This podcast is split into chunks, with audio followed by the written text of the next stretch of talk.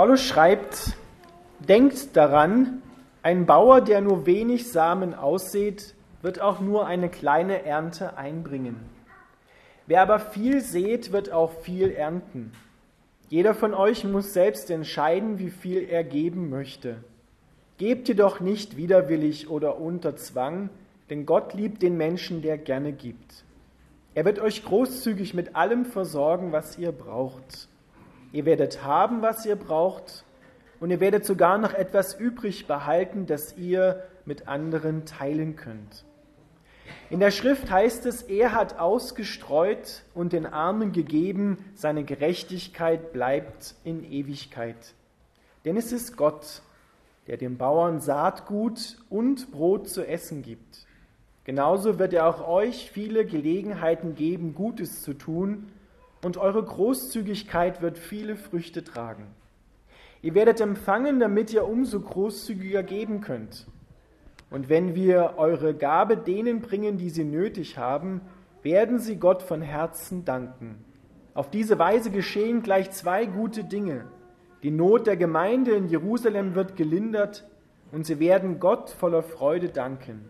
Durch euer großzügiges Geschenk werdet ihr also so zur Verherrlichung Gottes beitragen. Denn eure Großzügigkeit ihnen gegenüber beweist, dass ihr der Botschaft von Jesus Christus gehorcht. Sie beten für euch und möchten euch wiedersehen, weil sich Gottes reiche Gnade an euch zeigt. Wir danken Gott für seinen Sohn, ein Geschenk, das so wunderbar ist, dass es sich nicht in Worte fassen lässt. Lieber Vater im Himmel, wir bitten dich, dass du dein Wort an uns segnest. Amen. Ihr dürft wieder Platz nehmen.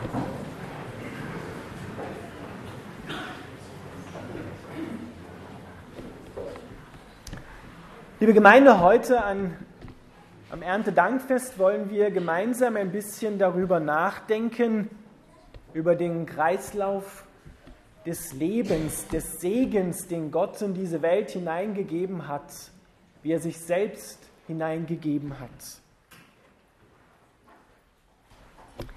Wir sehen, wenn wir auf Gott schauen, auf den Vater, auf den Sohn und auf den Heiligen Geist, da sehen wir schon dieses Lebensprinzip.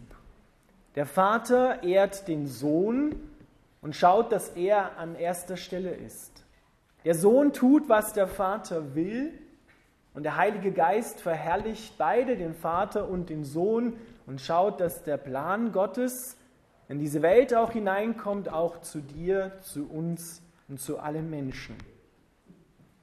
Und dort sehen wir innerhalb von Gottes Gottheit, das bedingungslose Geben, das bedingungslose Dienen und das bedingungslose Teilen.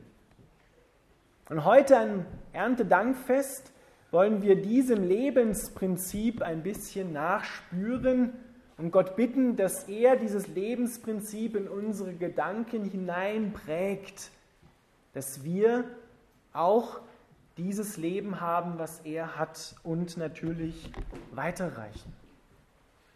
Paulus benutzt hier, um der Gemeinde in Korinth zu erklären, wie Gott sie reich gemacht hat und wie sie ihre Gaben teilen können, ein Schöpfungsgleichnis. Das ist, nutzt er nicht einfach so, weil es damals halt noch keine Industrie gab, er würde vielleicht heute anders reden, sondern weil in der Schöpfung dieses Lebensprinzip vom Geben und vom Teilen so schön sichtbar wird. Er sagt, ein Bauer, der nur wenig Samen aussät, der wird auch nur eine kleine Ernte einbringen. Das ist so. Wer aber viel sät, wird auch viel ernten. Ich habe mir diesen Kuckerutz, diesen Maiskolben hier herausgenommen und an dem sieht man so schön auch knallgelb leuchtend, aus einem einzigen Samen ist eine ganze Pflanze entstanden und an dieser Pflanze dieser Kuckurukskolben mit so vielen neuen Samen dran, für so viele neue Pflanzen mit weitaus mehr Früchten dran, Samen dran, als der Ursprung war. Das ist sozusagen ein sichtbares Produkt, wo das Leben der Segen weitergegeben wurde. Jesus sagt im Neuen Testament vom Weizen, wenn das Weizenkorn in die Erde fällt und er stirbt, also das Leben, die Lebensinformationen weitergibt, dann bringt es viel Frucht. Wenn es aber nicht erstirbt, dann bleibt es allein. Wenn es das Leben für sich behält, dann entsteht keine neue Frucht, dann wird das Leben und der Segen Gottes nicht weitergegeben. Und genauso sagt Paulus, sagt Jesus, sagt Gott, ist es auch bei uns Menschen. Wir haben Segen empfangen. Auf unser Leben ist Samenwort Gottes draufgestreut worden. Es ist hier und da aufgegangen, hat viel Frucht gebracht. Und da sagt Paulus, ihr bekommt das von Gott, was ihr zum Leben braucht. Und ihr werdet sogar noch etwas mehr bekommen, damit ihr es mit anderen Menschen teilen könnt. Und das ist das Lebensprinzip, die Weitergabe des Segens. Denn wenn wir es behalten, werden wir am Ende vielleicht alles verlieren. Denn Leben und Segen und dieser Samen muss weitergegeben werden. Das erzeugt neuen Segen.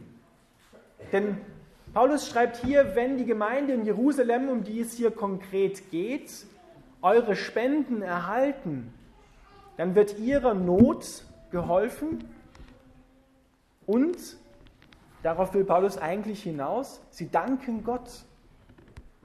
Sie preisen Gott und sehen, dass Gott gut ist und das ist dann der Ursprung wieder für neuen Segen. Es ist wie so eine Quelle, die fließt. Und diese Quelle, die soll nicht aufgehalten werden, die soll weitergegeben werden, damit das Leben zu den Menschen kommt. Und das ist nicht nur wie im Beispiel jetzt der Gemeinde von Korinth hier Geld, sondern das sind auch Gaben und Fähigkeiten, die jeder von uns bekommen hat. Heute ist ein großes Problem in unserer Gesellschaft das Thema Einsamkeit. Viele Menschen sind einsam, nicht nur alte Menschen, sondern auch junge Menschen. Oder Menschen mittleren Alters sind einsam.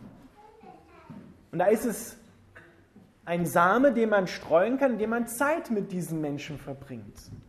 Zeit. Und in dieser Zeit kann sich dann etwas ereignen. In diesem Samen ist dann Information. Wir wissen vielleicht noch nicht, was es wird, aber wir teilen es mit anderen Menschen und daraus entsteht Segen, entsteht Neues. Und wenn wir vielleicht noch sagen können, wenn wir Zeit mit anderen Menschen teilen, ich mache das auch, weil Gott mich geschickt hat, weil Gott mich beauftragt hat, ich will meine Zeit, mein Leben mit dir teilen, dann werden auch diese Menschen wieder anfangen zu sagen, ja, Gott ist wirklich gut. Und ich will, ich will diesen Segen, den ich empfangen habe, auch weitergeben. In unserer Gesellschaft heute erleben wir ein ganz anderes Wesen. Die 62 reichsten Menschen der Welt besitzen genauso viel wie die Hälfte der Weltbevölkerung, also 4 Milliarden. Die 62 reichsten Menschen haben so viel Vermögen wie 4 Milliarden andere Menschen auf dieser Welt. Das ist genau das entgegengesetzte Prinzip vom Leben empfangen und Leben weitergeben und teilen. Die 40 nicht ganz so reichen Menschen dieser Erde besitzen mehr als die übrigen 7 Milliarden Menschen. Und wir erleben in dieser Welt, dass die Schere zwischen Arm und Reich immer weiter aufgeht. Das Vermögen der 62 reichsten Menschen wird auf 1,76 Billionen US-Dollar geschätzt. Billionen, nicht Millionen, sondern Billionen US-Dollar. Und dann hören wir diesen Text von Paulus und dieses Lebensprinzip noch einmal ganz anders. Und Experten warnen davor, dass diese Einstellung, dieses Denken letzten Endes zur Katastrophe für alle führt, auch für die 62 reichsten Menschen. Weil die Probleme, die dadurch geschaffen werden, hervorgerufen werden, werden größer und verbrauchen letztendlich wahrscheinlich noch mehr Vermögen, ja, als dass dieses Vermögen dient, anderen Menschen ein Leben zu ermöglichen. Paulus schreibt, Gott gibt euch das, was ihr zum Leben braucht. Da steht nicht drin, Gott gibt euch ein riesiges Vermögen, sondern er sagt, er gibt euch das, was ihr zum Leben braucht. Wenn wir uns hier jeder Einzelne mal Zeit sich nimmt, zu überlegen, was brauche ich wirklich zum Leben? Was ist gut? Wo ist da eine Grenze und wo habe ich mehr empfangen von dem, was ich zum Leben brauche? Wo kann ich das mehr, dieses Plus, mit anderen Menschen teilen? Und ich rede hier nicht wieder nur vom Geld sondern ich rede hier von, auch von den Gaben und von den Fähigkeiten, die jeder bekommen hat, die ich mit anderen Menschen teilen kann. Und es sind oft so kleine Dinge wie Zeit miteinander verbringen, einem anderen Menschen etwas Gutes sagen, das heißt auf Deutsch segnen, etwas Gutes wünschen. Wo bin ich denn beschenkt worden von Gott? Und Paulus sagt, der Bauer erhält das Saatgut von Gott, den Samen, und er erhält auch das Brot. Und in diesem kleinen Wörtchen und, da steckt der Mensch drin. Und, das ist unsere Arbeitskraft, das ist unsere Arbeit. Wir arbeiten mit dem Segen Gottes. Wir dürfen den Segen Gottes verstoffwechseln, wir dürfen ihn weiterreichen und wir dürfen von diesem Segen Gottes leben was der Mensch zum Leben braucht. Bei diesem Beispiel die 62 reichsten Menschen, deren Vermögen auf 1,76 Billionen US-Dollar geschätzt wird, die haben weit mehr als das, was sie zum Leben brauchen und das, was sie jemals ausgeben könnten. Das ist nur ein Beispiel. Wir können das herunterbrechen auf unsere persönliche Situation. Was brauchen wir zum Leben und wo haben wir einen Plusempfang? Wo können wir mit diesem Segen, den Gott uns gegeben hat, anderen Menschen Gutes tun? Auch mit Geld. Denn deswegen sammeln wir in der Kirche die Kollekte ein. Es ist ja nicht einfach nur so eine Geldsammlung, sondern das ist empfangener Segen Gottes, geteilter Segen Gottes, den wir weiterreichen damit andere Menschen wieder gesegnet werden und damit sich aus einem Samen ganz viel vermehrt und weitergegeben wird. Gott sorgt dafür.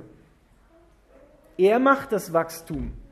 Der Bauer kann gute Bedingungen schaffen, aber er macht nicht das Wachstum. Das Wachstum und die Informationen, die in jedem Samen drinstecken, die kommen von Gott. Das ist empfangener Segen. Aber wir sind daran beteiligt, denn Paulus sagt, einen fröhlichen Geber hat Gott lieb. Ihr sollt nicht unter Zwang geben oder widerwillig, sondern aus freien Stücken, wo ihr sagen könnt, wo ich sagen kann, ja, das ist gut, das möchte ich wirklich bewusst weitergeben und das stimmt für mich so. Da ist nach oben hin Platz und da ist nach unten hin Platz. Paulus sagt nicht, gebt nicht geizig aus Zwang, oder aus Gesetzlichkeit. Ja, der Pfarrer hat heute gesagt, wir müssen viel geben, dann probieren wir das mal aus. Aber wehe, das stimmt nicht, dass ich dann vier Segen zurückkriege, dann gebe ich beim nächsten Mal gar nichts mehr. Das wäre auch nicht die richtige Einstellung. Sondern so, wie es passt, aber mit dem Hintergrund, dass wir von Gott etwas empfangen haben, was unser Herz stärkt.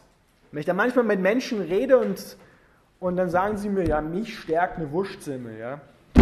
Ich sage, naja, wo, woher kommt denn die Wurstsemmel?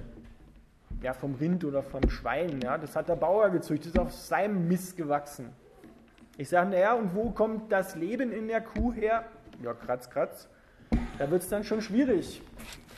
Woher kommt denn dein Leben, deine Arbeitskraft? Das hast du doch nicht selber gemacht. Das kommt letzten Endes von Gott.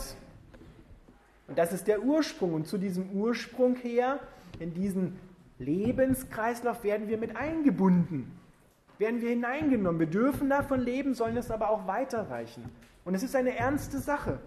Wenn wir weiter so machen, wie es hier in diesem Beispiel mit den 62 reichsten Menschen zugeht, dann werden wir in unserem Denken, wo wir meinen, wir müssen das für uns behalten, damit wir ja abgesichert sind, dann werden wir am Ende vielleicht alles verlieren. Weil da wird der Segen nicht mehr weitergegeben. Da ist ein Stopp drin. Da geht es letzten Endes zugrunde. Und andere Menschen leiden darunter in dieser Welt. Das sehen wir in den letzten Monaten, dass Menschen aus anderen Ländern hierher kommen, wo der Reichtum ist, wo das Geld ist, wo Arbeit ist. Und das passiert nur, ein Mensch verlässt nur seine Heimat, wenn er auf der einen Seite nicht mehr kann, weil er dort nicht mehr leben kann, weil ihm Lebensgrundlage entzogen worden ist, oder weil ihm mehr versprochen wird hier. Es gibt unterschiedliche Gründe, ich weiß.